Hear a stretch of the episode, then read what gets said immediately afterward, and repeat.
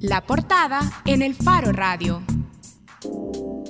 Estamos de regreso en el Faro Radio. Bueno, como ya lo sabemos, luego de las elecciones internas en el FMLN ha resultado electo como candidato presidencial de ese partido el ex canciller Hugo Martínez. Recibió 19.793 votos, venciendo así, dejando en el camino a Gerson Martínez, que recibió 7.429 votos. Pero más allá de los números, un elemento importante a tener en cuenta es que hasta antes de las elecciones del 4 de marzo, en las que el FMLN perdió un importante número de diputados en la Asamblea Legislativa, Gerson Martínez, ex ministro de Obras Públicas, se veía y se había presentado ya como candidato, precandidato único en el FMLN. Hoy vamos a conversar con Calixto Mejía ya lo hemos estado diciendo, ex diputado del FMLN, miembro del Consejo Nacional de ese partido y además director departamental de la Libertad. Calixto, gracias por acompañar. Ah, secretario. Ah, secretario departamental de la Libertad. Gracias, Bueno, no, gracias. Gracias a ustedes, Karen, Nelson, y gracias a todos los que se en el programa. Un gusto estar aquí de nuevo. Hace algún... Recién pasadas las elecciones del 2015 o sea, todo el periodo como diputado no vino. Bueno, pero aquí estamos. Calixto, ¿por quién votó el domingo, Calixto? el voto secreto. a ver, se, la reformulo entonces. ¿Ganó el mejor candidato? Nosotros siempre sostuvimos que cualquiera de los dos, Gerson, Hugo, eran realmente compañeros con un gran perfil, con grandes fortalezas y como seres humanos también con sus propias debilidades para estas cosas electorales. Pero nos sentíamos muy, muy tranquilos, muy contentos de estarle presentando no solo a la militancia, sino al país, a dos, no es que sean los únicos, pero a dos de los mejores hijos que, que, que tiene el frente. Calixto, pero si pudiera establecer una diferencia entre ellos, es decir, cuando hablamos de elecciones internas y los miembros de los partidos políticos, como usted nos dicen, no, pero es que ambos eran muy buenos candidatos. Es decir, parece que da igual entonces que, que resulte electo uno u otro. Eso yo creo que, a ver, permíteme decir esto. Nosotros no, no habíamos tenido una elección como esta desde el, para efectos presidenciales desde el año 2003. Estamos hablando de 15 años, ¿verdad? Entonces, por lo tanto, en otro contexto, hacer un ejercicio como este, que está de acuerdo a la ley de partidos políticos, que está de acuerdo a los estatutos, pues nos llena de mucha satisfacción. Es decir, porque eh, si algo inédito hubo ahora, y lo digo de manera objetiva, es que es a partir, y también lo digo así, de los resultados del 4 de marzo pasado, este, la decisión fue no cargar los dados para ninguno de los compañeros. Es decir, que estaban cargados antes. Pues eh, como tú bien lo citas, antes eh, no podemos pasar por alto eso que fue una realidad, que este Gerson es, fue el candidato de la dirección del partido. Eso, y, y eso no es malo, eso estaba pegada a la legalidad estatutaria, ¿no? Eso fue así. Entonces, pero los resultados ahí los tuvimos de las elecciones municipales y legislativas y entonces la, definición que se hizo posteriormente sobre ese tema fue la que ya estaba comentando. Quiero decir una cosa, este, pienso que efectivamente eh, una parte de lo que le pesó a Gerson en este ejercicio interno al compañero Gerson fue el hecho de que fue antes del 4 de marzo el candidato de la dirección del partido. Eso, eso, eso uno lo escuchaba, los compañeros te lo decían y todo eso, no solo la gente del interior del partido. El pecado original de la, de la precandidatura. Pero además hay otra cosa, que creo que sería bien injusto decir que el resultado hacia Gerson fue por eso. No, yo creo que también la militancia del partido vio en Hugo digamos, eh, un liderazgo, eh, eh, digamos, yo lo voy a decir así, más fresco, ¿verdad? Este, con una imagen también distinta, y entonces quizás sintió como la posibilidad de que ganar un tercer periodo, un tercer gobierno del FMLN con, con Hugo era como más factible. Entonces eso, es la otra cosa que yo creo que también estuvo ahí presente. Ahí, nos ha respondido una, una, de las preguntas que de hecho eh, teníamos nosotros, porque Gerson recibió al final 7.429 votos el domingo, mientras que Hugo recibió 19.793, o sea, es una diferencia eh, bastante clara. Y nos decía también en esta... Eh, respuesta que Gerson fue el candidato de la dirección del partido. Eso significa que Hugo, eh, Hugo es diferente, es decir, Hugo no es un candidato que tenga apoyo de buena parte de la dirección del partido, porque por ejemplo vimos que lanzó su candidatura con Óscar Ortiz y también eh, eh, José Luis Merino pues tiene una, una buena imagen o una buena relación con eh, Hugo. Es decir, hay, también sectores dentro de la dirección del FMLN que también apoyan a Hugo. En ese sentido, también es el, digamos que es el candidato de otra parte de la dirección del partido. Este, es que creo que eso fueron los efectos, eh, una especie de cascada, digámoslo así, fueron los efectos de la decisión de este, no colgar los dados. Y entonces cada compañero, compañera, desde la dirección del partido, las directivas departamentales, municipales, los comités de base, este, tomaron distintas opciones, unos apoyando a Gerson, otros apoyando a Hugo, este, pero como personas, no así el, la fuerza que te da una instancia como comisión política o como Consejo Nacional favoreciendo a uno o al otro candidato, sino más en su carácter individual.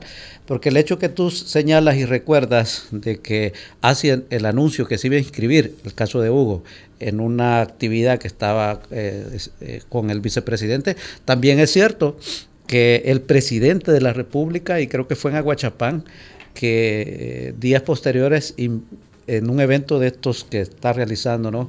en los territorios, también invitó a, a Hugo y estuvo ahí también, ¿verdad? Entonces, eh, por lo tanto, no creería yo que eso sí tuvo su peso específico, pero creo que fue más una, una lectura de la base del partido que se sintió bien eh, respaldando mayoritariamente a Hugo.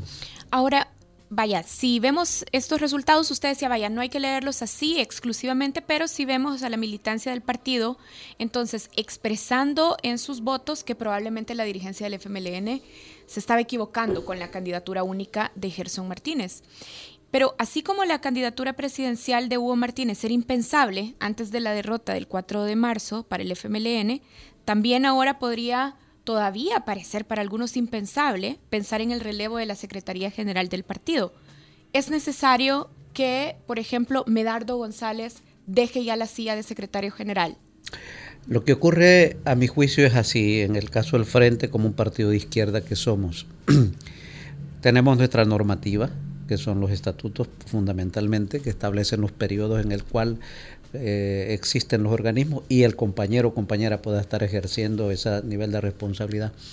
Entonces, de acuerdo a eso, eh, en el caso del Frente, en el 2020 es que toca el ejercicio interno para elegir a todos los organismos de dirección partidaria, desde el secretario general, adjunto, Comisión Política, Consejo Nacional y hacia abajo. parte, por ejemplo, del Consejo Exactamente. Yo soy parte del Consejo Nacional en tanto y cuanto soy secretario departamental. Por ejemplo, yo ya no puedo ser secretario departamental en el 2020 porque ya se cumple el periodo que los periodos que el estatuto ¿Usted cuánto tiempo lleva siendo secretario desde el 2010? 2010, 2009, 2010 para acá, ¿verdad? Ya antes habíamos ido eh, con otra normativa, después de la firma de los acuerdos de paz y todo eso. Pero bueno, entonces ahí es donde viene el momento para, eh, digamos, relevos, eh, la juventud, las compañeras. Pero, pero entonces lo que me está diciendo es, a ver, por estatutos del partido ni Medardo González, ni la secretaria general adjunta Norma Guevara, ni otros miembros de la estructura de dirigencia pueden dejar su cargo, porque tienen, ese, tienen ahora eh, la libertad para ejercer desde, desde los estatutos.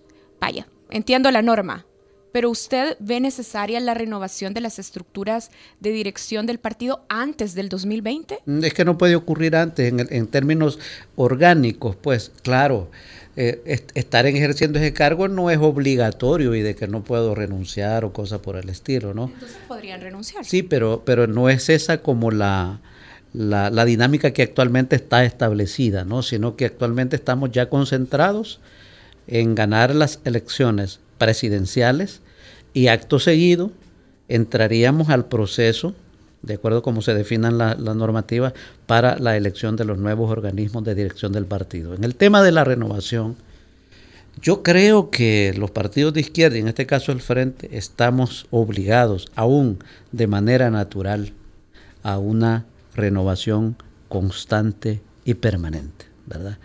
Y los procesos eleccionarios como este del 2020 va a ser una gran oportunidad justamente para que nuevos compañeros, nuevas compañeras en los distintos niveles que vamos a elegir pasen a eh, jóvenes, pasen a asumir responsabilidad de conducción. Pero nos está diciendo entonces que la renovación en las estructuras de dirección del FMLN tiene que esperar dos años más.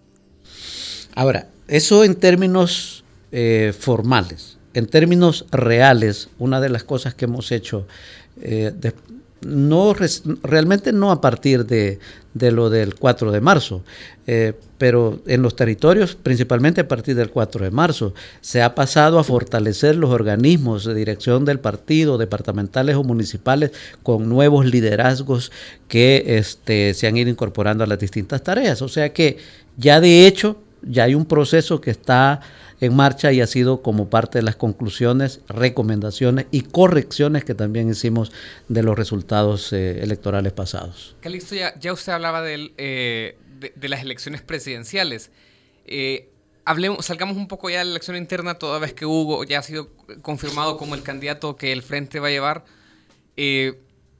Vaya, hablemos de las encuestas que tenemos. La UCA dicen que en términos de candidatos, el 51% de la gente considera como mejor candidato a Nayib Bukele, el 20% a Carlos Calleja, casi el 10% a Javier Simán, que ya ni siquiera está en la contienda. Lejos, lejos, un 4% de la gente a Hugo Martínez y un 3% a Gerson Martínez.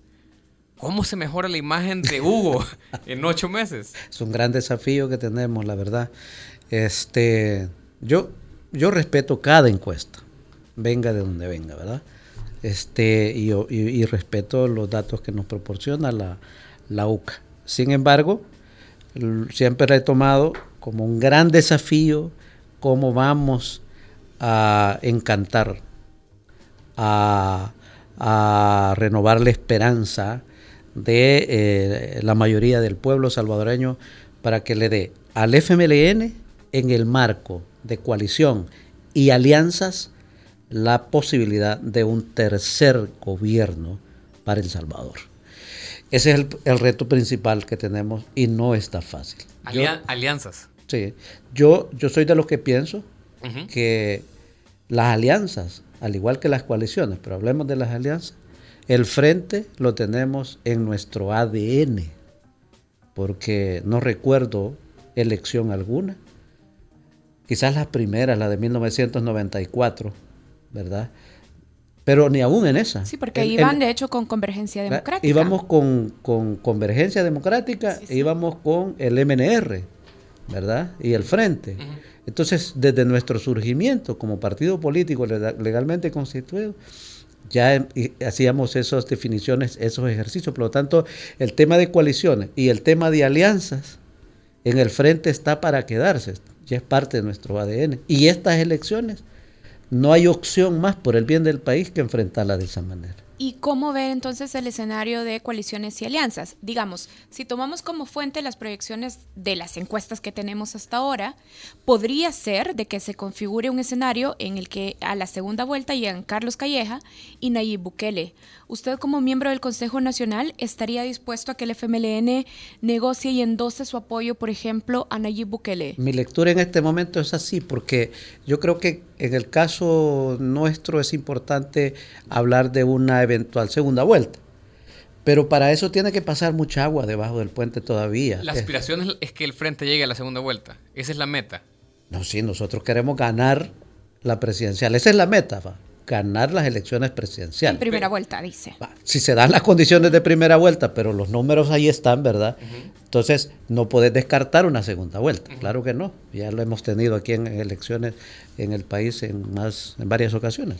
yo quizás lo estoy poniendo en el peor escenario. y le estoy diciendo, supongamos que el FMLN no llega a segunda vuelta. Y llega a segunda vuelta Arena con Carlos Calleja y Nayib Bukele, quién sabe con qué partido. Yo el, tema de segunda vuelta lo, lo eh, lo ubico de la siguiente manera. ¿En qué momento va a estar claro eso? En la noche del domingo 3 de febrero.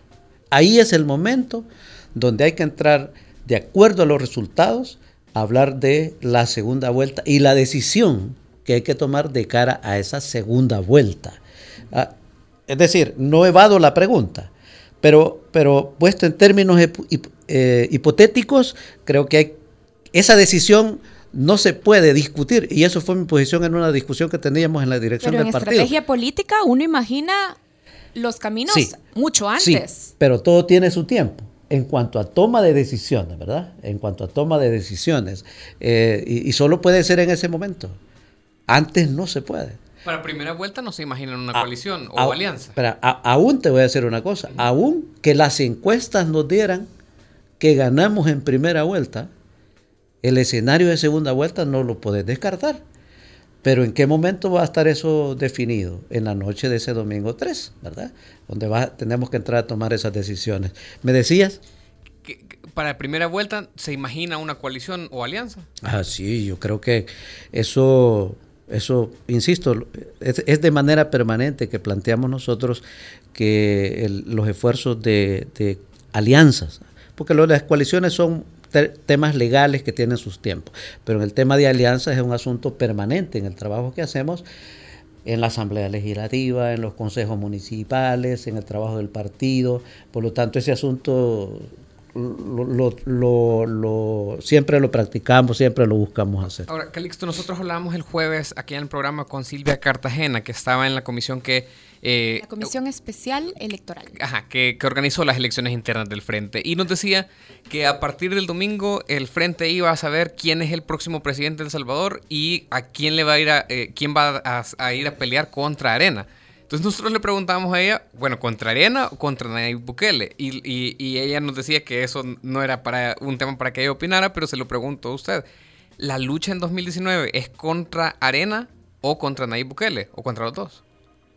A ver, buena pregunta que hacer, mira. No, no, no. Nosotros no nos perdemos en cuanto a nuestro adversario principal, ¿verdad? Es la oligarquía y su instrumento político llamado Arena. Eso es nuestro adversario principal. Segunda cosa, en esta coyuntura en la que estamos hoy o antes del domingo pasado, no hay duda que nosotros hemos tenido una especie de hemorragia. Hemorragia en el cual eh, cierto sector de nuestro votante este, se ha ido como moviéndose hacia este movimiento de Bukele, ¿verdad? Tomamos la decisión el domingo de quien primero Dios y el trabajo que haremos será el futuro presidente del país, Hugo Martínez, y entonces el, el péndulo, consideramos que esa decisión que tomamos nos va a ayudar a recuperar fundamentalmente mucha o, una buena parte de ese segmento de personas que se estuvieron moviendo hacia eh, Bukele. ¿verdad? Tratando de recuperar votantes. Sí, y luego a a seguir conquistando más eh, la mente y el corazón de la gente que votó en el 2014 por nosotros y a nueva gente. Entonces, eh, en esa ruta lo pongo, ¿verdad? Eh, el tema de, tu pregunta. De esa manera te la respondo. Vaya, pero pensando en la primera vuelta, yo lo, tenía ya en el escenario, vaya, segunda vuelta. Pensemos en, en primera vuelta. Una de las posibles alianzas que debería establecer el FMLN es con un movimiento liderado por Nayib Bukele, como Nuevas Ideas, por ejemplo. Va, vamos a ver. Yo, ese punto lo ubico de la siguiente manera. También tiene que pasar bastante agua debajo del puente para llegar a una conclusión con esa pregunta que tú me haces. ¿Por qué? Pero te acabo de citar un poco lo eh, la decisión del domingo y todo de cara a todo este esfuerzo que estamos haciendo. Y entonces, por lo tanto, nosotros eh, Es que hay un asunto, mira, vamos a ver. Para, para que en un baile, digámoslo por, por el sentido figurado, ¿no? Para que este, una pareja pueda bailar, él o ella tiene que estar dispuesto o estar de acuerdo a bailar. Pero ¿qué es lo que hemos tenido nosotros de parte de Bukele? Es una, una crítica destructiva de manera permanente, acusándonos de cualquier cantidad de cosas. Y él ha dicho, con el frente yo no quiero nada. Y entonces, este, eh, si, con quien podría haber una alianza te trata o te menciona de, de esa manera, pues, ¿qué vas a hacer tú? Aún así buscarlo y todo lo demás. Yo creo que para que haya una coalición o alianza, digamos así, ambos sectores, ambos actores tienen que estar de acuerdo. Pero en este caso, hasta este momento, lo que hemos tenido de parte de, Bukele ha sido eh, una serie de acusaciones eh, de cualquier tipo, ¿verdad? Y, al gobierno, al, partido y, a todo eso. Entonces, eh, y, ha dicho claramente que con nosotros no quiere no quiere pues... Eh, Bailar. sí, por así decirte, ¿no? Entonces... Y en esa analogía, en esa analogía en la que el frente invita a bailar a Bukele y, y Bukele dice que no, el frente sí está, sí está dispuesto a bailar. Ahora, oíme, aquí hay un... Eh, este punto lo estamos abordando, permíteme hacer una relación antes de... es que nosotros le abrimos la casa a, a Nayib. Ustedes lo invitaron a bailar. No solo a bailar, a la casa. A la casa. Entró hasta la recámara. Y ahí hizo lo que tuvo que hacer. No, lo que tuvo que hacer no, sino hizo, hizo lo que hizo. Y, y en vez de agradecernos aquella invitación, ¿verdad? Hoy nos está tratando de esa manera, de manera mal, de manera negativa. Entonces, este, ahora, ese hecho nos lleva a la conclusión de que ya no hay que hacer alianzas con liderazgos, con los sectores. Por supuesto que no, no, no nos debe llevar a la conclusión de que no hay que seguir trabajando por alianzas y todo lo demás. Al contrario, es cuanto más hay que desarrollar esos procesos.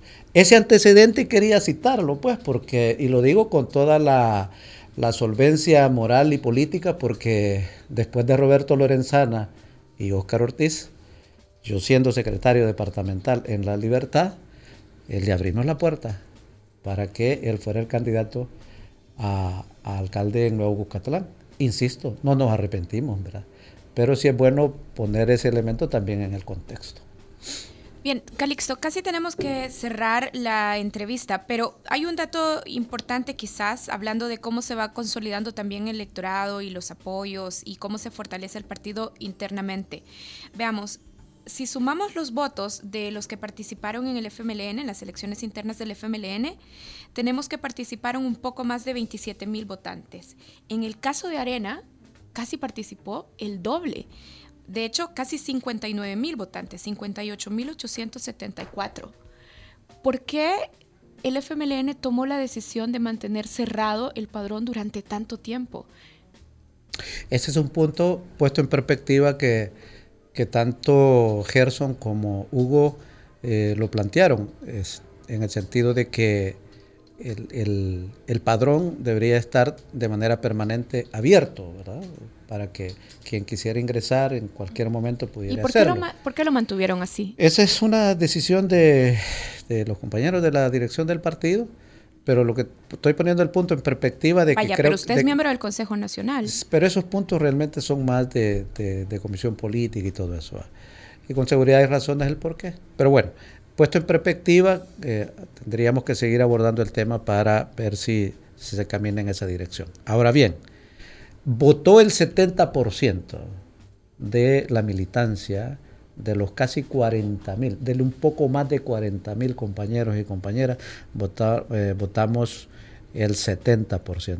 Es una votación en términos de asistencia histórica, porcentualmente hablando, que hemos tenido. Si se comparan con sí mismos. Sí, sí, porque cada, cada fuerza política tiene su propia su propia dinámica, sus propias decisiones, sus propias definiciones de cómo hacen los procesos, ¿verdad? Entonces, este, y, por lo tanto, no nos podemos comparar en relación, si fueran procesos similares, no los podríamos hacer esa comparación, pero entonces por lo tanto nosotros nos sentimos bien. Y creo que una de las cosas que influyó sustancialmente es que, que los compañeros, las compañeras se sintieron bien con la decisión que se tomó de no cargar los dados para ninguno de los compañeros. Y dijeron, vamos a ir, vamos a ir a decidir. Y así ocurrió y nos sentimos muy bien que eso así haya ocurrido. Bueno, muchísimas gracias Calixto por acompañarnos en el programa eh, y nos ha dicho cosas bien interesantes que seguramente nos darán eh, tema para seguir platicando del FMLN y de cómo puede abordar esta elección del próximo año. No, siempre estamos a la orden cuando me inviten. Bueno, gracias a Calixto Mejía, miembro del Consejo Nacional del FMLN, secretario departamental de la Libertad, lo dije bien, y exdiputado del FMLN. Gracias, Calixto. No, gracias a ustedes. Gracias también a todos los que han estado pendientes de esta sección. Ya volvemos en el Faro Radio.